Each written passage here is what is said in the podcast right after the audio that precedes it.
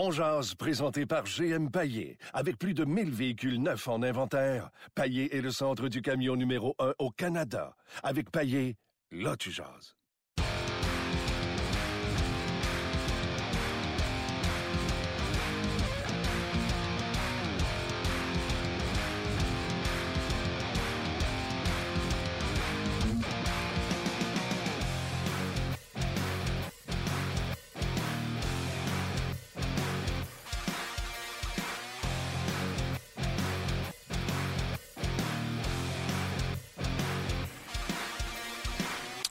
Bonjour et bienvenue à On édition du 5 avril 2018. Martin Lemay en compagnie de Luc Dansereau.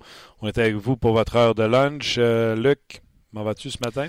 Ça va très bien, M. Lemay. Joué gros match de hockey hier, raqué? Non, ça va très bien pour le, au niveau du... Euh, raquage? Du raquage. Oui, ça va super bien. Toi, Très bon hier, félicitations. moi, je commence à bouder. Il est temps que la saison arrête. Oui, les saisons achèvent. je suis un peu comme les joueurs du Canadien. Je ne peux pas attendre que ça se termine. Euh, sujet aujourd'hui, euh, vous avez vu sur nos pages, sur nos médias sociaux, sur Facebook, on vous pose la question, le Canadien a cinq choix dans les deux premières rondes. Quel est votre plan? Est-ce que vous les repêchez, vous les transigez, vous essayez de descendre avec votre premier choix pour vous rendre jusqu'au premier centre disponible? Euh, parce qu'il n'y en a pas dans les 5-6 premiers choix selon les connaisseurs. Bref, qu'est-ce que vous faites avec vos choix au repêchage? On va poser également la même question à Craig Button et j'ai l'intention également de la poser à François Gagnon, notre prochain invité qui va se joindre à nous dans quelques instants. Marc-Edouard Vlasic également sera avec nous. Vlasic et les Sharks qui sont en excellente position pour participer aux séries éliminatoires. Donc, toute une émission pour vous aujourd'hui. Lui, d'après moi, il travaille aujourd'hui, mais il doit avoir un œil sur le Master. François Gagnon, salut. Salut, salut, t'as raison. J'ai pas rien qu'un œil, j'ai les deux yeux sur le Masters depuis euh, que le soleil est levé. Ah oui, hein? le Master qui est un tournoi euh, le, plus prisé, certainement. C'est le Super Bowl du golf, mais on l'a en début de saison au niveau euh, du golf. Tiger Woods, pour les gens qui se le demandent, après quatre trous, il est à égalité. Mais euh, je t'écoutais là, au 5 à 7, là. Ouais. Tu disais que s'il ne gagne pas, tu as une idée de la difficulté de ce tournoi-là, puis du de la compétitivité? C'est, c'est, c'est, c'est, tu sais, si Tiger Woods finit dans le top 10, là, ça va être déjà un exploit sensationnel. Moi, ouais, j'ai pas dit s'il gagne pas. J'ai dit c'est ma prédiction. Hier passé, j'étais allé ah, avec ouais, non, non, non, mais t'as dit s'il gagne pas, je change de poste ou je ferme la TV. Oui, oui, c'est ça, j'avais fait dans ce tournoi. C'est, c'est, en tout cas, il y a plus, il y a plus que le Canadien dans la Ligue nationale, là, puis il y a plus que Tiger Woods euh, au golf. Mais garde, t'as le droit, là, c'est correct. Mais ce que je veux dire, c'est que c'est ça va être, surtout cette année, ça va être un tournoi absolument sensationnel parce que t'as des gars du troisième âge, euh, dans le monde du golf, on s'entend, comme Phil Mickelson, comme Tiger Woods, euh, qui sont euh, encore dans le coup, vraiment, vraiment dans le coup. Même Justin Rose, qui est mon candidat numéro un pour gagner, c'est pas les jeunes loups, là c'est pas Rory, puis c'est pas Jordan Speed, puis c'est pas ces gars-là. honnêtement, il y a certainement 20 candidats logiques à la victoire. Puis je serais pas surpris que ça soit quelqu'un d'autre qui arrive, puis on peut pas dire de nulle part, là, parce que ceux qui sont là ont les compétences et le talent pour être là, mais que ça pourrait être quelqu'un qui arrive du champ gauche puis qui vienne ramasser ça, là, comme euh, Dan Willett l'avait fait il y a quelques années, là, qui était un Anglais que personne n'avait vu avant, puis qu'on n'a jamais vraiment revu depuis. Oui, c'est l'année, je pense, au Speed qui allait pour un deuxième de suite, puis il l'avait, euh, l'avait échappé. Et, échappé, tu dis, euh, je vois les images du, euh, du verre du numéro 12, là, au cœur de Raymond Corner. Il a mis deux balles de suite dans l'eau. Comme quoi, ça peut arriver au meilleur. moi, j'aime ça. Toi, fois qu'on t'appelle, t'es chez vous, on sent qu'il y a un petit décalage avec. ton horloge n'est pas à midi pile. T'es es comme à midi et 5. Mais non, mon horloge prend du retard un petit peu, puis je ne l'ai pas. écoute, c'est une horloge euh, que je m'assoyais en avant puis j'attendais que ça sonne euh, dans la maison de mes grands-parents euh, à Gifford, en banlieue de Québec. ça fait depuis ce temps-là que je rêve de l'avoir dans la maison chez nous. Puis même quand je l'ouvre pour la, la remonter ou pour ajuster l'heure, j'ai toujours peur parce que je veux pas, je veux rien briser. Fait que je pense que en retard de quoi, là, 4 minutes, 4 minutes, 4-5 minutes. Fait Ouais. que euh, je m'excuse pour le bruit de fond qui était loin d'être désagréable, mais qui était pas prévu, par exemple. on adore ça. Puis là, euh, inquiétez-vous pas les gens, là, on va revenir euh, bien sûr euh, au hockey euh, et avec notre question du jour surtout. Là. Mais juste parenthèse sur le master, pour ce que j'aime ça compter aux gens comment ça se passe. Euh, Pif, notre producteur au 5 à 7 m'appelle, puis il fait Martin, on ferait euh, un 10 minutes sur euh, le master et Tagger. Es-tu à l'aise avec ça? Je fais pff, moi, je suis pas un spécialiste tout, là, je suis juste un fan. Ça va être parfait, c'est ça qu'on veut, on veut l'opinion d'un fan. Fait que je me suis présenté là, François. Parle-moi de NFL, parle-moi de Major League, parle-moi de, de hockey si tu veux. Mais gars, je vais pas aller prétendre de jouer au spécialiste. Et euh, j'ai vraiment dit le fond de ma pensée. Hier, je jouais au hockey, puis les gars dans la chambre, ça parlait que du master et des paris. Tu sais, je veux pas dire que c'est générationnel, Ah oui, les mais poules. les poules, les paris, parce que maintenant, tu peux parier même pendant l'événement live. Tu sais, si Tiger est en poursuite euh, dimanche, en live, là, tu vas avoir des gens qui vont, euh, qui vont, euh, qui vont parier. Fait que c'était beaucoup ça qui était le sujet de conversation dans la chambre d'hockey. C'est un peu ça que j'ai voulu euh, euh, transmettre euh, hier. Tu sais, tu dis qu'il y a autre chose que le Canadien. Ça, je suis d'accord, on partage la même opinion. Là. Ils vont avoir des sapristi bonnes séries éliminatoires cette année. Mais au gars, je trouve tellement que t'aimes ou t'aimes pas Tiger, il y a Tiger, puis il y a ceux qui souhaitent qu'il gagne, puis il y a ceux qui souhaitent de voir leur golfeur battre Tiger. Tu sais, il va avoir un record de code d'écoute depuis les dernières performances de Tiger Woods ce dimanche si Tiger est en poursuite pour la tête ou s'il est en tête. Non, non, mais ça, tu as entièrement raison. Là. Puis si le golf est devenu ce qui est devenu aujourd'hui, euh, c'est en grande partie grâce à Tiger Woods puis à l'attention qu'il a amené. Ben oui. Le plus beau témoignage qu'on ait entendu sur Tiger Woods, puis Dieu sait qu'il y en a là, depuis euh, trois mois, depuis qu'il est revenu à la compétition, c'est Phil Mickelson qui l'a donné à, à sa conférence de presse au Masters. Parce que Phil Mickelson, on va se le dire, si c'est pas Tiger Woods, il y a probablement 4, 5, 6 trophées ou euh, euh, championnats de tournois majeurs de plus en carrière. Ouais. Et puis euh, là, il a- il a- la question était posée s'il y avait des sentiments mitigés par rapport à ça. Puis il a dit pas pas en tout. Parce qu'il dit euh, moi il dit je suis celui qui a bénéficié le plus de Tiger Woods. Parce qu'il a amené le golf à un autre niveau, ça il a mis beaucoup d'argent dans ses poches. Ça a donné beaucoup de visibilité au sport. Puis, euh, écoute là, euh, il a été, euh, il a été dans le dos de Tiger Woods souvent. Et si je m'appelle Tiger Woods, je rends un hommage à Phil Mickelson pour m'avoir poussé dans le dos, m'avoir obligé à être aussi bon puis de travailler aussi fort, parce que sinon, ce gars-là aurait pu passer devant. C'est bien rare que tu aies un grand champion qui a pas un ou deux poursuivants qui sont à peu près aussi bons que lui, puis qui disent, ils font comprendre que s'il slack la poulie un peu, il va perdre, il va perdre son edge, il va perdre le, le haut du pavé parce que eux autres sont prêts. Et puis euh, ça, c'est la loi du sport, puis on l'a Ouais. dans le golf comme on l'a dans tous les autres sports. Mais, euh, mais garde, euh, toi, tu un, un amateur de Tiger, moi je suis un fan de golf, Euh, je suis un joueur de golf. Je te dirais que le hockey, c'est ma profession. Euh, je pense que je connais ça un petit peu, puis assez pour en parler d'une façon euh, intelligente et raisonnable. Mais au niveau du golf, c'est les émotions qui, écoute, c'est, quand je vois un gars là, réussir un coup, là, ça me, euh, un coup roulé, un, un- coup de, j'en viens d'en voir un là, qui rate un coup de départ. Ça me fait de la peine pour lui, mais ça me rassure, puis ça me dit qu'ils sont humains.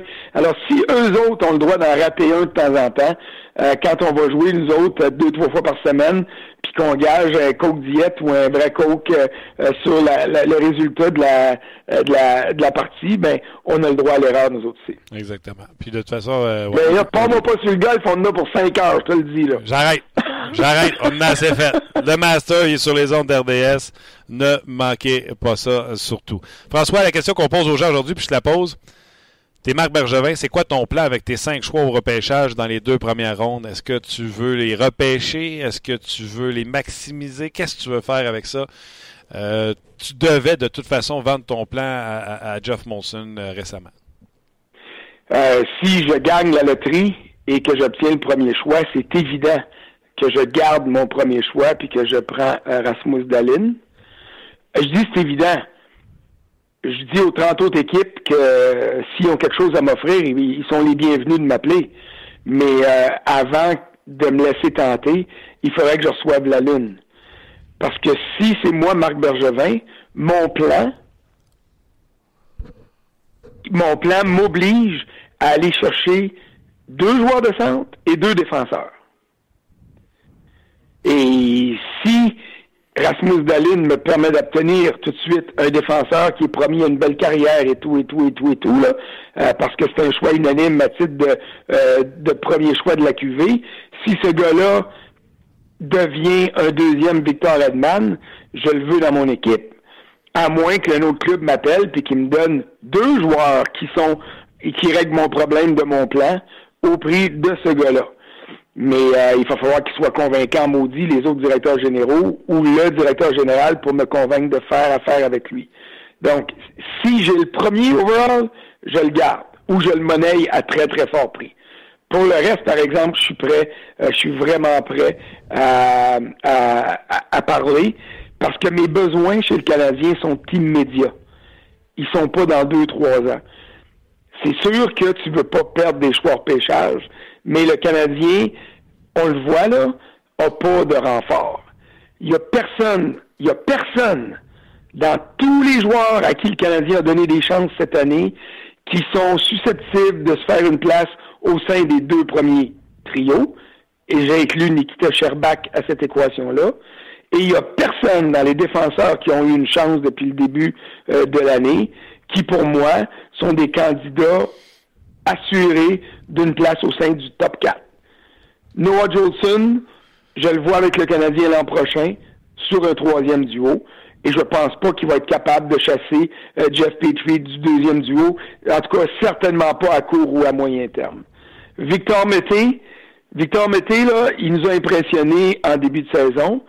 Mais euh, quand tu regardes euh, ce qu'il a offert aux Canadiens, en tout et partout, euh, moi, je suis pas prêt à lui donner une place assurée sur le côté gauche de ma défensive l'an prochain à titre de solution. Il pourrait se retrouver là l'an prochain, comme cette année, à titre de euh, on est mal pris, fait qu'on va on va boucher un trou avec lui. Mais pour moi, c'est pas il peut pas être encore considéré comme une solution solide.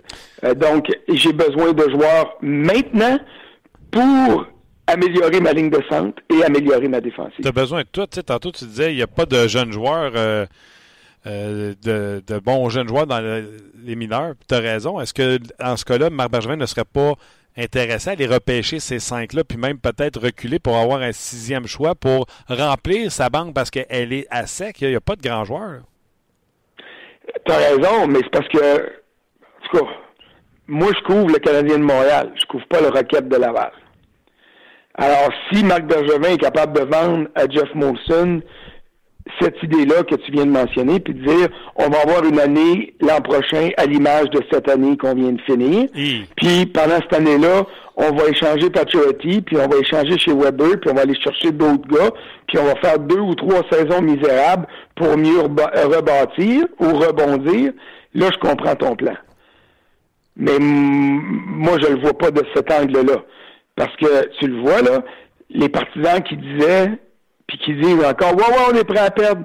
Ben, je m'excuse, mais quand tu croises au Costco, là, euh, ils, ils, disent pas, oui, oui, c'est bon ce qui va là, puis dans deux, trois ans, on va être meilleur. C'est pas ça qu'ils disent. Ils disent Benjamin va se faire sacrer des hors puis pourquoi Claude Julien a encore sa job, puis pourquoi Max Pacioretty est encore capitaine, puis pourquoi Carey Price, on lui a donné 10 millions, point 5 pour des temps, puis il voit juste le négatif. Juste, juste, juste le négatif. Alors, pour ramener de la confiance au sein des partisans, puis replacer le Canadien au sein des équipes qui veulent dire quelque chose dans la Ligue nationale, il faut adresser tout de suite et régler tout de suite les problèmes criants qui sont les problèmes au centre et à la ligne bleue. OK. Euh, tu pognes pas la loterie, tu pognes pas le premier choix total. C'est des alliés après ça qui sont répertoriés avec ce qu'on connaît du Canadien, leurs besoins, c'est centre et défenseurs. Puis des alliés, on en a. Est-ce que tu repêches un allié à ton rang, comme tout le monde pense que tu vas le faire, ou volontairement, tu vas prendre le meilleur défenseur disponible, qui est un excellent défenseur, soit dit en passant, ou pire encore, vas-tu échanger pour reculer et repêcher le premier centre ou repêcher un défenseur? Ben, je reviens à ma réponse que je t'ai donnée tantôt. Si tu n'as pas le premier choix, et si avec ton choix, tu n'es pas convaincu que le gars que tu repêches va t'aider l'année prochaine, ben t'essayes de le monnayer. Et Mais je si- dis bien, t'essaies. Si c'est un Ça veut pas dire que tu vas recevoir un, un, un joueur de centre numéro un pour ton premier choix, mais tu concoctes quelque chose. Marc Bergevin, là, on va se le dire, il joue sa job, là. Il n'y a plus le droit, il n'y a plus de marge d'erreur, il n'y a plus le droit à l'erreur. Il peut pas ramener l'année prochaine des Mark Streit, puis des Aleshensky, puis des David Schlemko, puis des euh, qui tu voudras, là. Là, il faut qu'il amène des vraies solutions. Puis le choix au pêchage, si c'est pas une vraie solution, ben il faut qu'il aille la trouver ailleurs. faut qu'il dise à quelqu'un, voici, je te le donne, mon quatrième overall, mon sixième overall, je te le donne, puis je te donne d'autres choses pour aller me chercher un vrai joueur qui va régler mon problème. Parce que moi, Martin, je m'en sac comme dans la 40 du Ryan Paylig qui va venir m'aider dans 4-5 ans. Mes problèmes sont là, là. Et, et, et c'est l'équation qu'il a faite quand euh, Tampa Bay est venu le voir avec la proposition d'avoir euh, Jonathan Drouin pour Niki, euh, pour euh, euh, pas Nikita Sherbak, mais pour Mihail Sergachev. Sergachev, c'était un beau projet pour le Canadien. Il était nécessaire parce que la défensive était ce qu'on sait. Mais il y avait un trou encore plus grand à l'attaque que Jonathan Drouin lui permettait de combler. Alors, il a réglé son problème à court terme. Drouin n'a pas eu une bonne saison, mais j'ai l'impression, en tout cas je l'espère, qu'il va pouvoir se raplomber l'année prochaine puis pour les années à venir. OK. Fait que Euh, c'est ça. Moi, le jeune que tu me parles, là, t'as beau me dire, puis je le sais que tu connais le repêchage bien plus que moi. Puis tu vas me dire, hey, ce gars-là, tu vas, t'as beau me dire, hey, ce gars-là, il est extraordinaire. Mais euh, ça fait 20 ans que je couvre, la, 22 ans que je couvre la Ligue nationale de hockey, là. Et puis, à tous les ans, des gars extraordinaires, là, ils font patate. Puis un 270e overall qui s'appelle euh, Henrik Zetterberg, ben ça fait 12 ans qu'il est dans la ligue. Fait que euh, moi là, quand quelqu'un me dit Hey, on peut pas manquer notre coup avec ce gars-là, ben je me garde toujours un petit doute, une petite gêne. OK. Euh, J'ai juste une minute pour te poser ma deuxième question. Vas-y. Euh, tu as parlé, tu as fait un texte sur le record de défaites. Cette équipe-là est pitoyable. Puis euh, Petrov, lorsque le Canadien avait eu une déchéance, avait fini premier scoreur avec 60 points. Là, on est tous contents. Gallagher va en avoir une 50 cups. Puis, euh, tu sais, en tout cas, ça va dans le même sens que toi au sujet de ton texte sur les défaites. Mais la question qu'on posait hier, puis je te la passe, puis euh, je te le dis tout de suite, là, c'est une jambette que je te fais. Là. Si Gallagher, c'est ton MVP, c'était qui ton runner-up? C'est qui ton deuxième MVP à Montréal cette année? Ton deuxième runner-up, c'est Paul Byron. À 35 Puis points. euh, puis c'est Nicolas Delaurier. C'est, c'est, c'est, ça n'a pas de maudit bon sens, puis je me suis retenu pour juste dire maudit. là. Ben oui. Écoute, euh, je parlais de ça hier avec Phil Quentin en plus. Là. Méchante affaire. Ton deuxième MVP, là, 35 points l'an passé, c'est pas le Biron. Oui, oui. Puis euh, euh, avec une mention peut-être pour Jeff Petrie, qui, quand il est bon, est très bon, puis quand il est mauvais, il est très mauvais, mais il a quand même, il a quand même donné euh, un rendement considérable à la perte de chez Weber cette année. OK. Mais ça se limite à ça. je t'arrête là-dessus. Toi, contrairement à Patriot, t'es tout le temps bon. Ah, t'es bien fait. Bye, on s'en bon master. Ça marche, merci beaucoup. Bye, c'était François Gagnon. On va avoir vos commentaires. Vous êtes Marc Bergevin, là. Vous faites quoi avec les choix au pêchage? On veut connaître votre plan. Allez sur notre page, on va y rejoindre Luc et Valérie. Allons maintenant retrouver Martin dans son émission On Jazz, disponible sur RDS.ca, Facebook Live et en balado diffusion. Bon midi, Martin. Bon midi, je suis en mode Tiger, j'ai mon chandail rouge. Ah, c'est bien Déjà ça. C'est ce dimanche, jeudi. le dimanche, non, mais Tiger. c'est- ça va bien, Tiger, Ouais. aujourd'hui, quand même, pas si mal. Euh, le- la loterie s'en vient pour le Canadien, la fin de la saison, paquet de choix de repêchage pour le Canadien. Euh, quelle serait la stratégie à adopter avec tous ces choix, Martin? C'est la question que tu poses à tes auditeurs aujourd'hui. Oui, il n'y a pas de mauvaise réponse. On pourrait dire on les repêche tout simplement parce que les Canadiens n'ont pas de profondeur, n'ont rien dans le système. Donc, on les prend, ces cinq choix-là, et on espère que Trevor Timmons et Marc Bergevin ne se trompent pas. Ou, qu'est-ce qu'on fait avec ce premier choix-là? Bien sûr, on va attendre la loterie. Si c'est le premier au total, le choix est facile. Pour une fois que. Marc et Trevor se Ouais. pas, on prend Rasmus Dallen. Mais si tu n'as pas le premier choix au total, tu as le 2, tu as le 3, tu as le 4, c'est des alliés. Des alliés à Montréal, c'est pas ça qui manque. On veut même les échanger. Ce qui manque à Montréal, c'est un centre et un défenseur. Donc, est-ce que tu échanges pour aller chercher un défenseur? Est-ce que tu échanges pour reculer puis prendre un joueur de centre? Quelle est votre stratégie? C'est la question qu'on pose. Moi, je pense que le Canadien doit juste pas faire d'erreur, repêcher le maximum de bons jeunes joueurs, incluant reculer pour aller chercher un choix au repêchage supplémentaire. Écoute, je te lance l'idée de Mike Michel. Tu me dis ce que tu en penses, puis après ça, je te relance une autre idée. Lui, il dit, ben, euh, je- premier choix, ben, je prends un défenseur et les quatre rondes, euh, les quatre de deuxième ronde, les quatre choix de deuxième ronde qu'on a, ben, c'est pas compliqué. Je vais choisir quatre centres. Et après ça, si j'ai l'option, parce que je suis pas capable d'aller chercher des centres partout, ben, je vais chercher des ailiers. Ouais, non, mais c'est un bon plan. Et lui, il se dit, avec quatre deuxièmes choix, là, je pourrais en avoir un que je me tromperais pas. Et il va avoir colmaté une brèche à la défensive, une brèche au poste de centre. Je comprends très bien ce qu'il dit parce que hey, on va encore se faire casser les oreilles lundi avec le point de presse de Marc Bergevin qui va nous dire que c'est impossible d'aller chercher un joueur de centre. C'est ça ta job. Tu sais, euh, Valérie, tu peux pas dire que c'est impossible d'aller des Ben oui. commentaires Facebook en ondes. C'est ça ta job. Euh, c'est ben, c'est sûr. fait que, tu sais, Marc Bergevin, sa job, c'est d'amener ce qu'on n'a pas à Montréal. Donc, euh, c'est, je comprends très bien ce que monsieur veut dire.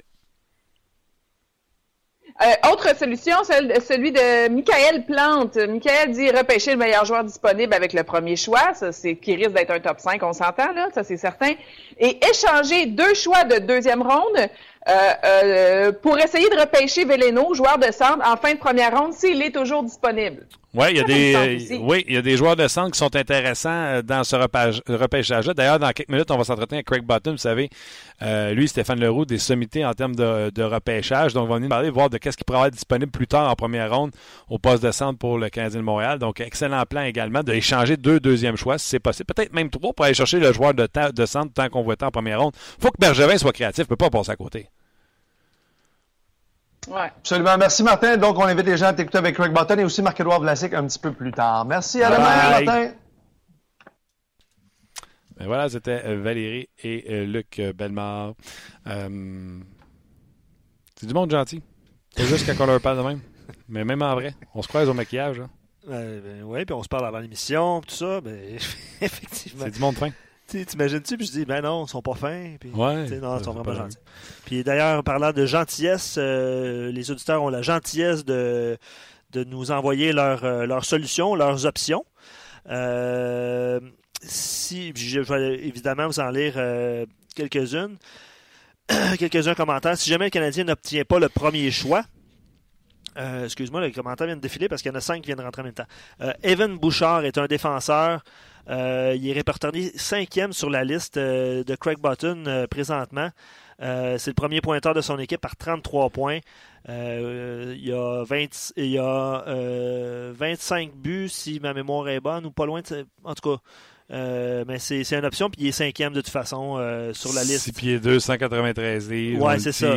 C'est ça. On dit que c'est un leader. et même si les Knights ont euh, échangé les vétérans, il a continué à produire. Evan Bouchard. C'est ça, exactement. Euh, autre suggestion, tu gardes ton premier choix et tu repêches le meilleur joueur disponible. Euh, juste faire une parenthèse. Là. Dallin, c'est un défenseur. Ensuite, tu as, trois ailiers qui Ouais. suivent dans la liste. Tu as deux autres défenseurs qui sont euh, Bouchard, le Butcher de- dont on vient de parler, puis un Suédois du nom de Adam Bo- euh, Bokvist. Puis ton répertorié septième, là, c'est le joueur de centre, qui est Barrett Ay- Ayton, euh, qui joue à Sault-Sainte-Marie. Brad Smith Dallin, toujours âgé de 17 ans, aura 18 ans en avril. Donc, un 18 ans là, tout neuf lorsqu'il sera repêché. Ouais. Gaucher. Dans le cas de Evan Butchard, droitier. C'est un défenseur droitier. Exact. Exact.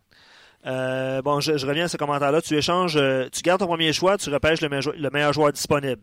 Tu échanges euh, Pacioretty, euh, puis un choix de première ronde, euh, un centre, puis lui, il repêche euh, Veleno, vous en avez parlé un petit peu plus tôt. Euh, tu signes Tavares à 14 millions par année pour être sûr qu'il vienne ici. Sinon, tu signes a-t-il Paul... dit 14? Ouais, il y a du 14. Pas mal, hein? C'est des pesos. Sinon, tu signes Paul Stachny à 5,56 millions. Donc, c'est le plan de lui, cet qui- Lui qui faisait 7. Lui qui faisait 7. OK. Joey Villano. Ouais. Qui joue pour les Voltigeurs. Je ne me trompe pas, a été euh, échangé à la date limite des transactions dans le, système- dans le circuit Courteau. Oui, mais il fait partie maintenant de, de l'équipe des Voltigeurs, ouais, effectivement. Puis sa carrière a pris son envol à ce moment-là, là, parce que ça allait plus ou moins bien cette saison. là. Je pense qu'il y avait 4 buts en, en- en beaucoup de matchs, là, une trentaine de matchs. Sa saison a pris son envol au moment de la transaction. Puis c'est Dominique Ducharme, son entraîneur présentement. là. Avec les. Voltigeurs. Euh, si les prédateurs étaient parvenus à obtenir euh, yo- euh, Ryan Johansson pour Seth Jones, Bergevin aurait aisément pu obtenir un bon centre pour Sergachev. mais c'est Drouin qui est allé chercher. C'est Sylvain qui revient sur cette transaction-là. Euh, Danick dit qu'il faut repêcher le meilleur joueur disponible. Euh, Même si c'est un allié, répondez à ça quand vous nous répondez. Là. Si c'est un allié qui est disponible, Rasmus est parti. Là. Puis là, dans la, on répertorie le prochain défenseur, mettons, au cinquième tour. Puis Canadien, le deuxième, troisième, quatrième choix. Prenez-vous un allié. Tu sais, l'allié, dites-vous, ça peut être Patrick Laney. Oui, absolument. Ou t'attends pour pêcher le défenseur? Oui, parce que présentement, euh, euh, vous pouvez faire les, simulations que vous voulez, mais le Canadien présentement est euh, à 11,5% des chances de repêcher au premier rang présentement. si la saison se terminait, aujourd'hui, c'est Buffalo. Hein. Buffalo est assuré de terminer dernier. Euh, depuis, depuis hier, ils ont 18,5% Attention, suspense, t'es-tu prêt? Non. Roulement de tambour. Premier choix, je viens de faire une simulation. Ah oui? Les Hurricanes de Caroline. Oh, ils sont pourtant loin quand même. Ben... Roulement de tambour pour le deuxième choix. Encore? Oui. Pourri, ça. Canadien de Montréal. Ah bon. Donc, Troisième choix, les Oilers Edmonton. Buffalo tomberait 4. Écoute, ça crierait à Buffalo après avoir perdu.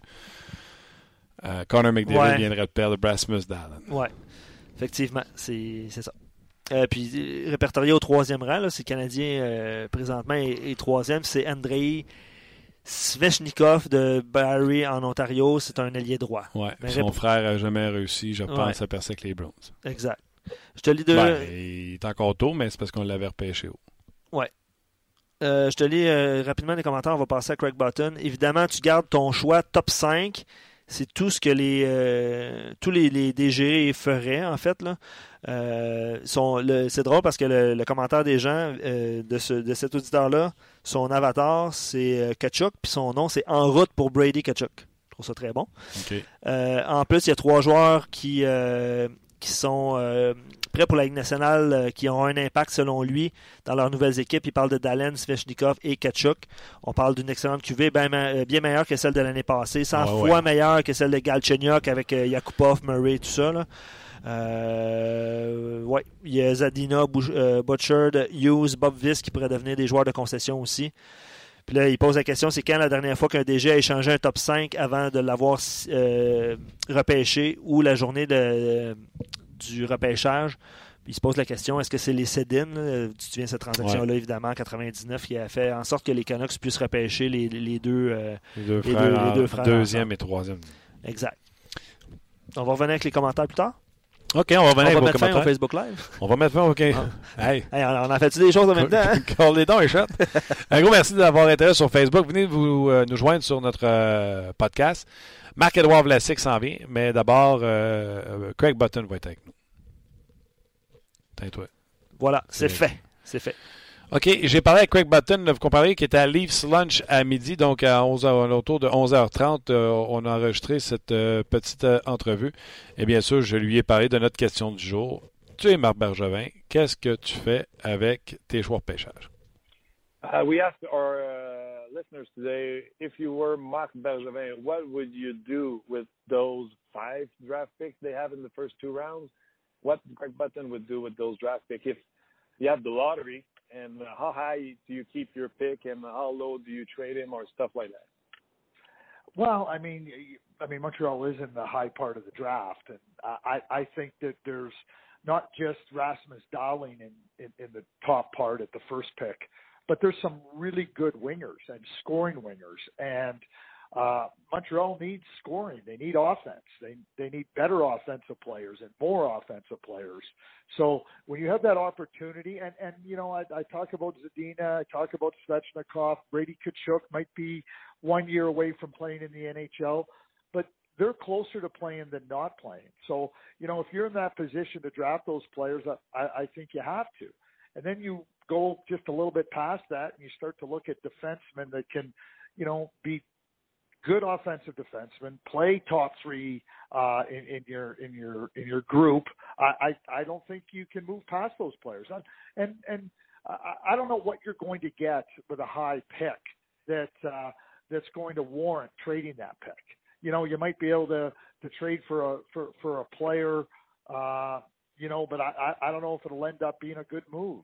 As for the second round picks, you know, I, I think that when you have more picks, especially in the second round, and and where you have a chance to really build your prospect pool, I think you have to be careful about uh, about not uh, using those picks. And maybe fans don't want to hear that, but one of the big problems for the Montreal Canadiens is, is their farm system and their prospect pool. It's it, it's not incredibly deep, and there's only one way to build it, and that's to add players and to continue add players.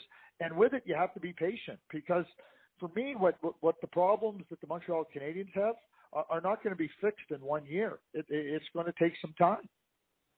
Yeah, and yeah, Marc Bergevin doesn't have, you know, his uh, heritage is not big. If he gets fired after the season, you know, Price, Weber, who was Subban, Pacioretty are all coming from the past regime, even Gallagher. What is that going to leave as uh, heritage to the Montreal Canadiens? And if he gets fired, it's Galchenyuk, who we don't know if he's a winger or center. Drouin, same thing. We don't know where he is.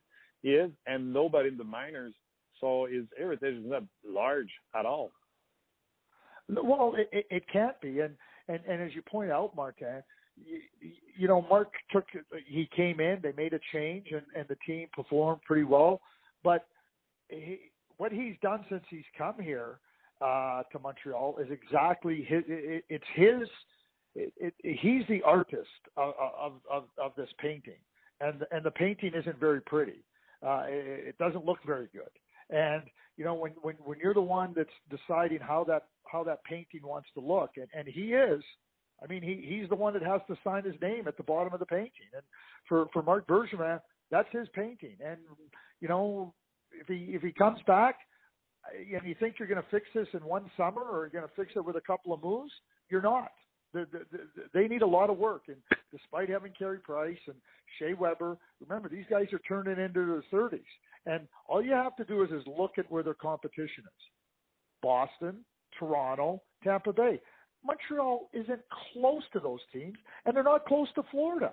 So when you start to look at where they're at, that makes them at the very best fifth in the Atlantic Division. And they're not getting better in one summer to get past those teams. They just aren't. They they they can't. It's impossible. As a GM, you know the team. You, know we have a lot of wingers. Drouin, Galchenyuk, Pacioretty, Lekanen, uh, uh, named it Paul Barron, a lot of winger on the Montreal Canadiens. If you are the GM, can you draft one of those talented winger, or you have to draft a defenseman or a centerman? Your two biggest needs. Yeah, I mean, in an ideal world, if it if it's close, I think you can look at a centerman. But if it's not close, you have to take the player that, like I said, what top three defensemen, top six scoring wingers. I mean, they're really important and, and, and I don't think, despite their need for a centerman, a top centerman, uh, I don't think you can just draft one and, and overlook players that are better. And, and it's not about best player; it's about saying that these players can be really dynamic. But you know, there's other areas you can look to draft centerman, and you don't have to just look uh, at the top part of the draft. And I think that's an area where you have to uh, consider uh, other parts of the draft and look at the draft where you might be able to find some other players. But I, I, I, I will say this: you know, you talk about a high pick, and you consider where Montreal is at and where the after the lottery. So maybe maybe they can find a way to move back. And I'll, I'll give you a name of a player that to me has really impressed me, and he might fit exactly the bill for the Montreal Canadiens in the future, and that's Jesperi Kotkaniemi. He's he's a big centerman. He's played in the Finnish Elite League, and he reminds me a little bit of Anze Kopitar at the same age. I'm not saying he's Anze Kopitar, but if you're going to, so, so that's where you have to maneuver and say, uh, you know what, we might take this player. We we think this player can can be a real strong center for us. The Winnipeg Jets took Mark Scheifele at seven, and everybody went, oh, how can they do that? They took him ahead of Sean Couturier. The other thing you have to look at doing is saying, we're going to take the player we like the best and we think fits the best and, and be happy with that. But a player like Kotkaniemi, who's a real good center, I mean, he, he, he very well could fit that bill. And uh, he's a first rounder, of course. Oh, yeah, oh, for sure. All right. It's going to be interesting to see because the first sentiment in that draft coming coming a little bit lower than those D and wingers. So it would be interesting how quick he's going to come out. Yeah. Well, that's where you say, hey, we really like this player, and you know maybe you, maybe you maybe you trade back a couple of picks. You, you know, there's always teams that want to trade up and and and try to get a player that they that they really like, and, and maybe that's an opportunity to get another pick and, and, and to get a player that fits your bill. I don't know how they assess them. I, I'm just giving you an example of a centerman that using their picks and looking at what they what what they need to build on might might be a consideration and, a, and worthy of a discussion. Okay, so uh, if I hear you well, you draft those players because Montreal have a very weak uh, farm system, and I think I'm um, uh, I agree with that. The only trade I would do is if it's possible to trade second draft pick together to move to to uh, to the first round. Well, yeah, and, and if you're getting a younger player, like it, it, you, you might want to trade. Like I, I'm not trading the first round pick, like just for somebody else in the league, unless unless it's a, a real good young player that, that you know is going to be really good, and and nobody's giving up those players. So Yeah. maybe in the second round, there's somebody you say, okay, you know, that's a player I might take a chance on. You know, for an example, and I'm just using it as an example. Josh Hosang in New York, you know, I don't know where he's at. You know, he's not doesn't seem to be very happy. Maybe you take one of your second round picks and you say, you know what, we're going to take a chance on Josh Hosang. He's young, he's talented, and and maybe that's where you go. But but I, I don't think trading for older players with your second round pick is, is, a move that should be really considered seriously, considering where the Canadians are at. Okay, uh, I just I just I want to. Uh, do you think Olsang is a legitimate NHL player who's uh, more like kind of uh, Bobby Shrimp? Yeah, well, and and that's a great question, Mark. Do you remember And- him? and- Oh, I remember Bobby Shrimp for sure. I do. Uh, How talented and- was he? Yeah, oh, well, well, talented. I mean, he. You know what? You can have skill. It doesn't mean you're a good hockey player. Robbie Shrimp uh, was not a good was not a good NHL. And when I say hockey player, I'm talking NHL. So Yeah. I was just giving an example. I'm Yeah, not trying to say Hosang. I, I'm just saying if you're going to trade a second round pick, it better be for a young player that you think has promise. And Okay. th- th- that's what you got to do because if you're gonna if you're gonna start trading like where their team is at like a, a, a 28 year old coming into their team that you give up a second round pick for you know I don't think makes their team very much better and, and I don't see another team giving up a real top player so again Boston Tampa Bay Toronto Florida Montreal isn't close to those teams Yeah, I understand. All right. Have we seen uh, Eric Carlson play his last game in the Sens uniform? Yes, I don't think there's any question he's played his last game. He will be in another uniform next year. I I think that he was close to playing his last game prior to the trade deadline. So I think this has been bonus time for Ottawa Senators fans, but Eric Carlson will be somewhere somewhere else. And can we think 30 team would be after him? Well, I mean, I, I, I would say this: 30 teams would be interested in him. 30 teams cannot get him. 30 teams cannot offer Ottawa what they're what they're going to get from other teams. So, you know, who, who are the teams that are uh, number one that can give Ottawa what they need in terms of prospects and players, and what teams can afford to to, to look at signing him long term? And those go hand in hand. And so, yeah, the you know that that that takes your number of teams, I think, down to the single digits. Does example if Ottawa get the first round pick, does it change anything in the Carlson decision, or it's a Eugene Melnick decision that paying Carlson what it what his real value is? I don't think it's just paying Eric Carlson. I, I, I think it's it, it's a combination of factors. You know, what what is Ottawa willing to spend on their overall team, and what and what does that mean for Eric Carlson staying there and and being part of that team long term? So, uh, you know, the, right now where they're at with their arena, where they're at with their finances, uh, you know, they're they're a team that doesn't spend near the cap. And, and so I, I think they're in a transition period in terms of what they're trying to do to get a little bit younger and, and try to add some younger prospects and you know try to build their team for when they get a new arena. And so I think that it's not just I think they can pay Eric Carlson what he wants, but it means that the team around him, you know, will have some real challenges. And I think that's where the where the biggest problem is. Is it the same thing for John Tavares as he plays last game as a Islanders? Uh, I, I would say that uh, it, it's very close.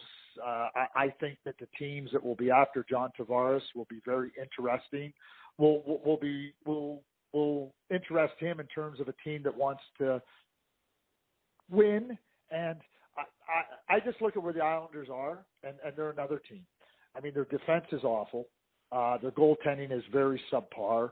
Uh, you know, they're, they're a team since uh, the second half of the season ha- have been one of the worst in the National Hockey League, and I don't see where they're going to get better. And I, I, I do think John Tavares is, is going to leave this summer. You know those uh, websites where you can simulate the lottery. I did it a couple of times, and once it appeared to me like Islanders first round pick, Ottawa second, and Islanders third round pick with the Flames pick. You think something like that happens could make John Tavares stay because that means he's getting Marnus uh, Dahlin and another skilled winger with Barzal, uh, uh, Beauvillier, and uh, do you think those kind of scenario can make John Tavares stay with the Islanders? Yeah, they could. Like, like, like. I'm not going to say that. Uh, I mean, those are factors that would certainly contribute. And and John is the captain of the New York Islanders, and you know, been a very good player for the Islanders. But I, I, I think that there's a lot of things that have to go the Islanders' way. They're going to offer him a lot of money to stay, but I, I think John looks around and he looks at the team, and you know, yeah, I guess if Rasmus Dahlin becomes available, and you know they can draft a Zadina or a Svechnikov or uh, or a Tkachuk or you know, then absolutely that that would make him reconsider. But you know, by the time by the time the draft happens, I, like I think I'm just trying to think when the draft is. You know, that's when they that's when free agents can start to talk to teams. yeah. So you know, you, you, I mean, they'll know what, where they're at in the draft lottery by then. But but you know, John's gone this far. He's going to have a chance to listen to teams, just like Steven Stamkos did. Uh, let's talk a little bit about those NCA player, uh, Keller, Boeser, Connor, Heinen, Will Butcher, Kerfoot. Is it more and more good player coming out of the NCA, or it's always been there? And well, I mean, Keller was the seventh overall pick, and, and Boeser was was a first round draft pick, and uh, you know, so those players were were were, were were coveted by their teams. They they knew that they when you're drafted in the first round they were good. Now Keller left school after a year. Boeser's took two years, and and when you're when you're that highly skilled and you're drafted in the first round, I mean you're counting on those players. Will Butcher and Kerfoot ended up being middle round draft picks who played their four, four who played full four full years and they developed and they needed that development and, and move on. Dan Heinen was was a similar player. You know, got drafted in the middle rounds, went to school, got better and got better and got better.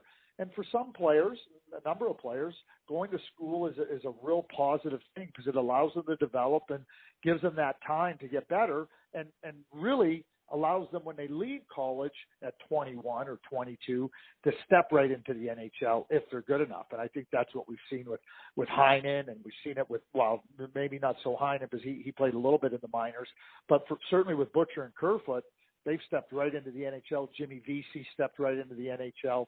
You know, but uh, they wouldn't have been able to do it at 20. There was just no way they were going to be able to do it. And now, given that time, they're they're ready to step in. But again, they they were players that were drafted, and they were drafted in the in the middle rounds to the later rounds, and that's really important again in terms of building your prospects. Let's bring us back to the Montreal Canadiens and Ryan Paling. Is he uh, going the right way? I think Ryan is. I, I I totally believe Ryan is going the right way. But you know, he he's got two years of college under his belt, and and, and he's still only 18 years old. He'll be well, he's 19 now. He's already turned 19. But you know, what's a 19? I think another year for Ryan because he played as a 17 year old in college would be really positive for him. He'll play on the World Junior team again. He'll be a, a, a, real prominent player in college. And you know when you, when you start to look at what Ryan Donato did, and you know they be Adam Gaudette. I mean Ryan was a second rounder, Gaudette was a fifth rounder, but but they become really really strong players and I think that's what Montreal is interested. I think every team's interested in having their players be become really strong. And I think another year would really, really help Ryan Paling. Now, there is one challenge here. That maybe challenge is the wrong word, but Ryan Paling's coach, Bob Motzko, has left St. Cloud to go to Minnesota. So maybe maybe Ryan looks at this and says, okay, maybe this is a time for me to leave school right now and consider what his options are. But but I definitely think he's moving in the right direction. I, I he had he had a real strong season this year uh, for St. Cloud. St. Cloud ended up getting beat in the NCAA's in an upset, but he, he was a strong player. As a GM, would you prefer you stay in college for him one more year? Well, yes, I would. Uh, okay. I, I don't think going to junior helps him. Uh, you know, you're playing against younger players. The biggest thing for Ryan is, you know, when you go to the NHL, you're playing against bigger, stronger, faster players. I, I, you know, he'll play in the World Junior Tournament. You know, and depending on where their team is at, he he can turn pro as early as, as next March. So I think everything that he potentially going through this year would benefit him. You know, when a player and, and, and the American Hockey League is hard. And, you know, I, I just, I would let him continue to grow in college for mm-hmm. another year. But, you know, maybe, maybe because his coach is leaving, maybe, maybe Ryan feels that it's the right time to move. I, I know this about Ryan Paling. He, he's a smart player. He's a competitive player. And, you know, he might not, if he did turn pro next year and went to the American Hockey League, he might not put up big numbers, but he, he will get, he, he will get the most out of it. And and and it, it, he's one of those unique players that I don't think would hurt him. But fans would have to be really patient as well as the organization to understand that you know it's another step. It would be like his first year in college, you know, where it's really hard. And Brian would manage it and deal with it and progress. But you know the the numbers and all that around it wouldn't be there, and you just got to understand that. Craig, it's always fun. We're gonna talk uh, to each other again uh, in the couple next week or the next one, and we're gonna have we're gonna hear everything those GM have to say for as excuses for the season that just went by. It's gonna be fun. Okay. Thank you, Craig. Ben voilà, c'était Craig Button avec qui euh, c'est toujours un plaisir de discuter. Terminé avec Ryan Paling, qui euh, son coach est parti de son euh, université pour aller au Minnesota. Ça pourrait peut-être l'inciter à vouloir quitter le collège plus vite. Mais comme Craig le disait, s'il n'est pas prêt, même s'il est prêt à quitter le collège, je ne veux pas le voir sortir de là. Je voir continuer à progresser dans la NCAA. Toi? Oui, ouais, je suis d'accord avec ça. Oui, on, on a vu, vous vous souvenez, on avait on avait vu son, euh, son but spectaculaire entre les deux jambes il y a quelques temps. Mais effectivement, euh, je ne sais pas si. En tout cas, ce ne sera pas le sauveur Ryan Paling de toute façon. Là, on, dit de lui que ça va être un excellent joueur de centre. Est-ce que ça sera euh, un joueur de centre qui va monter jusqu'au deuxième trio puis il va avoir une production offensive? Mais c'est pas un joueur offensif. C'est pas selon ce qu'on entend puis selon ce qu'on a vu de toute façon cette année un petit peu plus. Euh, ça va être un joueur euh, de la Ligue nationale assurément, là, mais à quel rang? Puis, fait que je pense pas que c'est très pressant de, de l'amener dans le, dans le giron du Canadien. Et le joueur de centre qu'il parlait, il y a quelque chose d'intéressant dans son cas. Il va être repêché à 17 ans. Il va avoir 18 ans seulement au mois de juillet. Et là, je vais m'aganer son nom. Là. Oui, Jesperi Kokaniemi. Kokaniemi. C'est ça. Kokaniemi. Euh, je lis un peu sur lui depuis qu'il m'en a parlé. Là. gros hockey sense. C'est ce qui est important. Détermination. Euh, on parle d'un joueur de centre ici de. Attends-moi une seconde. On parle d'un joueur de centre de 6 pieds 2, 190 livres. Un gars qui euh, jouait à, Il jouait où À Liga? Il a ramassé 29 points en 57 matchs. Il est en série présentement, il a un point en 7 matchs. Donc son option euh, à Craig, c'était de de descendre au, repêchage. C'est ce que j'ai compris. Ou d'essayer de monter, d'essayer de monnayer ses deuxièmes choix pour, euh, monter. pour monter. Parce que là, visiblement, en tout cas, à moins d'une catastrophe... Identifié, là, exemple, si identifié ce gars-là comme joueur de centre, oui. puis on jase, tu ramasses le premier choix au total. Oui. Tu ramasses Rasmus Dallas. Oui.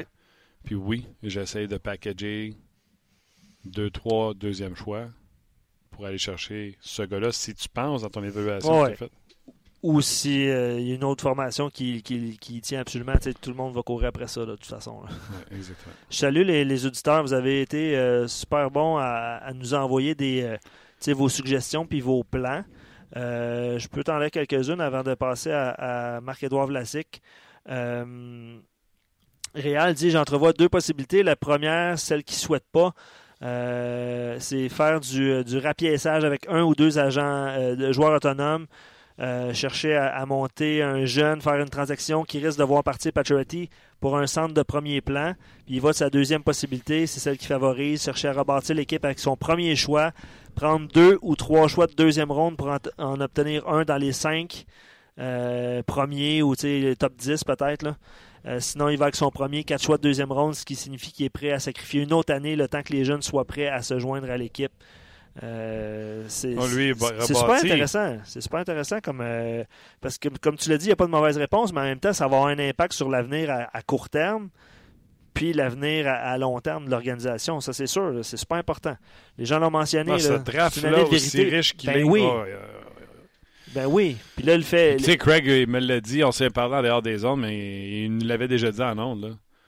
Sa job à Marc Bergevin ne peut pas nous dire. Tu sais, là, s'il vous plaît, s'il dit au, au- au- au, euh, point de presse, là, les joueurs de centre, là, c'est pas facile. Ouais, puis- Je pense pas qu'il va le dire. S'il vous plaît, dites-y, c'est parce que c'est ta job. Ouais, je pense pas qu'il va le dire. Je pense qu'il l'a dit une fois, puis il se l'est fait.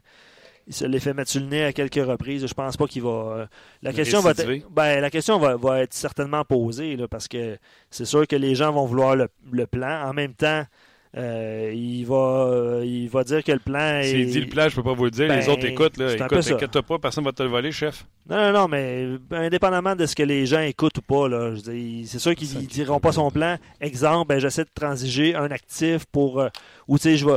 Il peut pas, euh, avant le repêchage, il, tu sais, il dit son plan. J'ai quatre choix de deuxième ronde, je vais essayer d'en échanger deux. Puis, tu sais, je pense pas qu'on va avoir des réponses claires, et, claires là, à ce, à ce chapitre-là. Euh, les gens écrivaient, tu sais, on avait deux choix de deuxième ronde, euh, puis on a, on a transigé pour Andrew Shaw. Euh, on espère que ce genre de, de- d'erreur-là, tu sais, c'est un peu Non, ça. Puis là, avec quatre choix de deuxième ronde, est-ce que tu te permets d'en sacrifier deux pour aller chercher un actif important qui doit être un joueur de centre ou un défenseur, on s'entend, là? Euh, ça va-tu Deux produire? choix de deuxième ronde t'ont permis d'aller chercher Andrew Shaw. Mais un de ces choix-là de deuxième ronde a été Samuel Girard qui leur a permis d'aller chercher Oh ouais, puis, euh, euh, Carl tu- Torres. puis je sais qu'on sait, on sait pas si, euh, s'il aurait repêché, parce que l'autre, c'est Alex de Brinkat avec les Blackhawks de Chicago, 39, puis Girard, 45. Euh, on ne sait pas s'il aurait repêché ces joueurs-là. Là. Ça, serait, Mais- ça aurait été une autre erreur. Mais avec ces, choix, ces quatre choix de deuxième ronde, euh, est-ce que c'est une, une carte importante dans son jeu? Euh, ben, ça doit l'être. Évidemment, je veux dire, c'est ça. C'est un peu Ok. ça. Non, mais t'as- Mais, mais merci à, à tout le monde. Vous avez été, honnêtement, là, euh, le nom de Butcher est, est venu euh, souvent euh, euh, parmi les, les- les commentaires qu'on a reçus. Puis vous, vous êtes intéressé par ce repêchage-là, évidemment, puis vous faites vos devoirs. Hmm. Puis je peux pas lire tous les commentaires parce qu'il y en a, il y en a beaucoup, là, mais euh, vous êtes vous êtes excellent là, pour, euh, pour essayer de répertorier les, les forces, les faiblesses un peu partout, puis euh, y aller avec vos choix. là. On va aller, on va aller jaser avec Marc-Edouard Vlasic, puis on va revenir avec vos commentaires, bien sûr. Euh, Marc-Edouard Vlasic, euh, ouais, que j'ai parlé un peu plus tôt également, donc euh, on l'écoute. Eh bien, encore une chance de savoir euh, Marc-Edouard Vlasic avec nous. Salut, Marc-Edouard.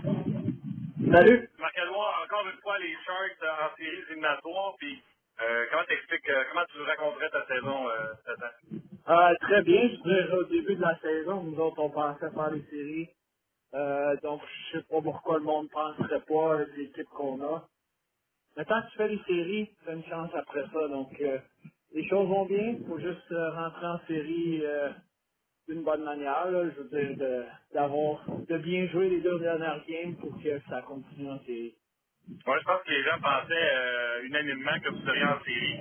Peut-être en début de saison, il y a des joueurs vedettes qui ont eu euh, c'était un petit peu plus difficile, moment donné, comme à chaque année, vous pesez sur le champignon, puis vous rentrez, euh, vous placez comme confortablement pour les séries. Ouais, peut-être que le monde pensait, vu qu'on a perdu Marlowe, on n'allait pas faire les séries, mais on a eu des vétérans qui en ont fait plus, on a des jeunes qui en ont fait plus. Je fais en sorte qu'on est dans une position de d'aller d'aller loin en série. Avez-vous plus senti ça perdre au début? Y a-t-il un ajustement à faire euh, en début de saison, peut-être? Ah, quand, c'est sûr, quand tu perds un gars qui score 30 buts par année, il faut qu'il y en a d'autres qui prennent la relève.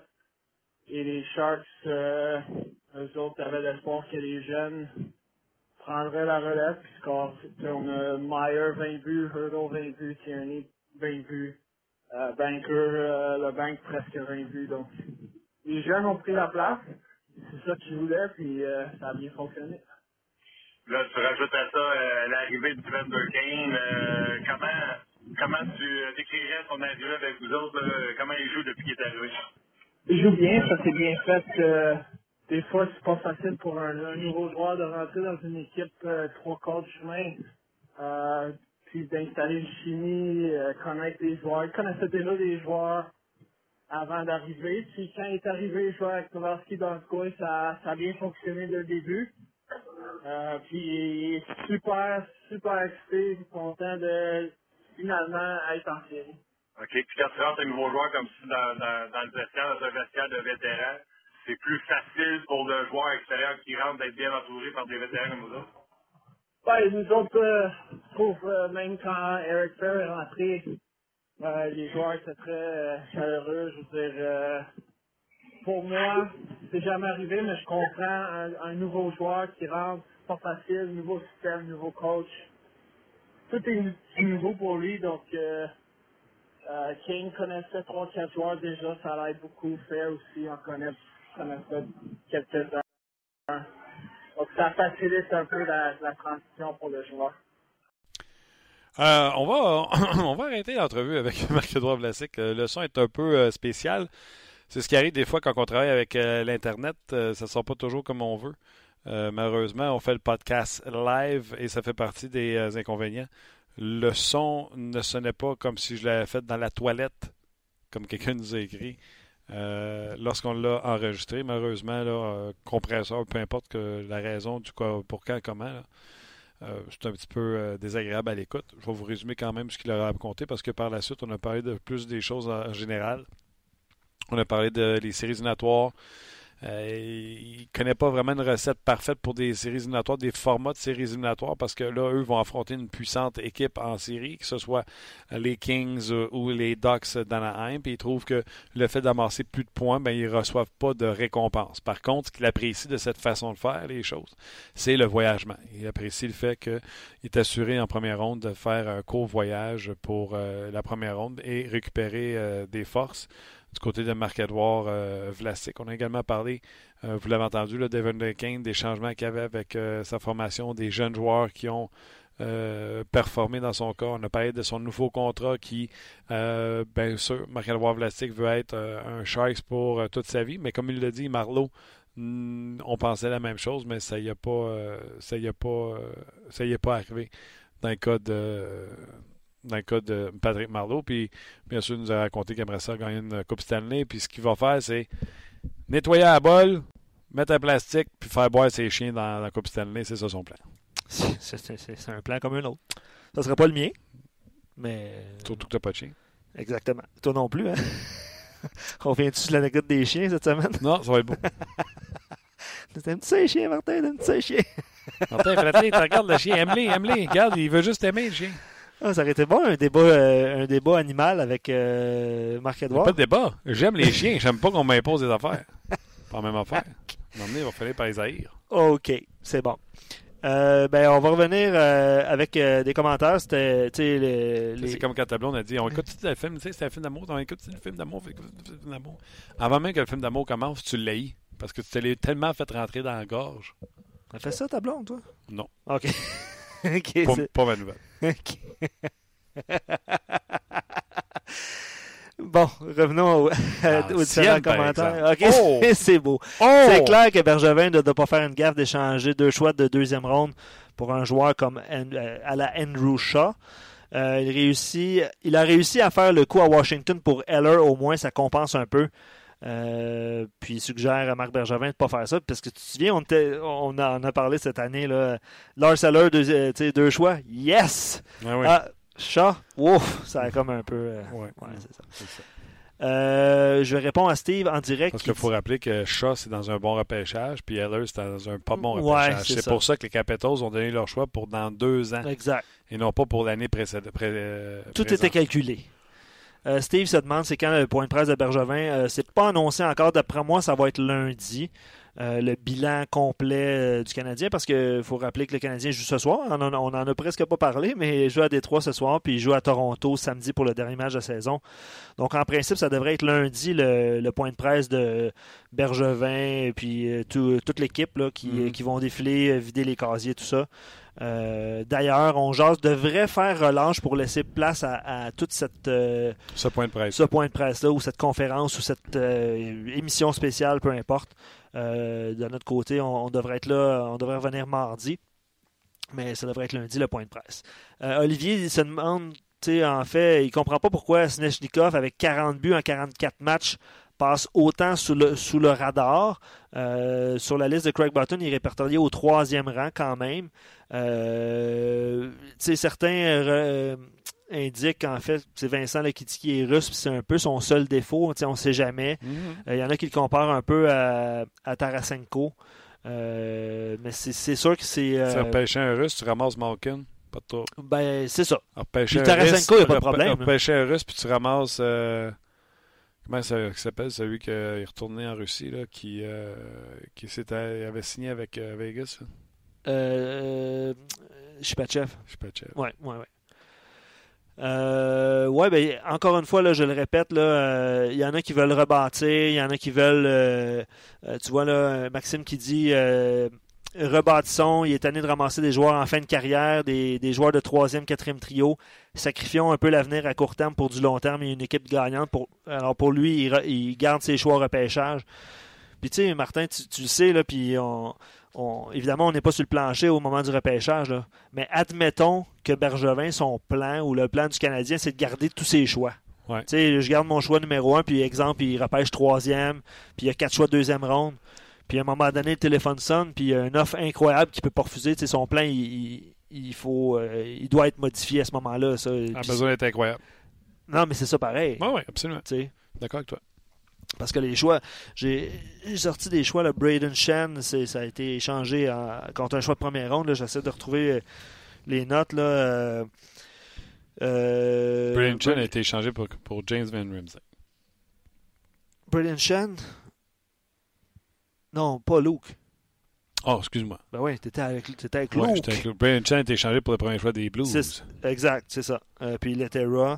Euh, L'année passée, le 23 juin, là, il y avait eu le choix de première ronde des Rangers pour Derek Stepan, si tu te souviens. Ouais. Anti-Ranta qui, qui va bien. Euh, mais oui, ça- il y a des transactions le premier choix des Coyotes et euh, le défenseur Anthony euh, D'Angelo, D'Angelo. qui a été changé 36 fois depuis le début de sa carrière. Pas vrai. Non, je me trompe, hein?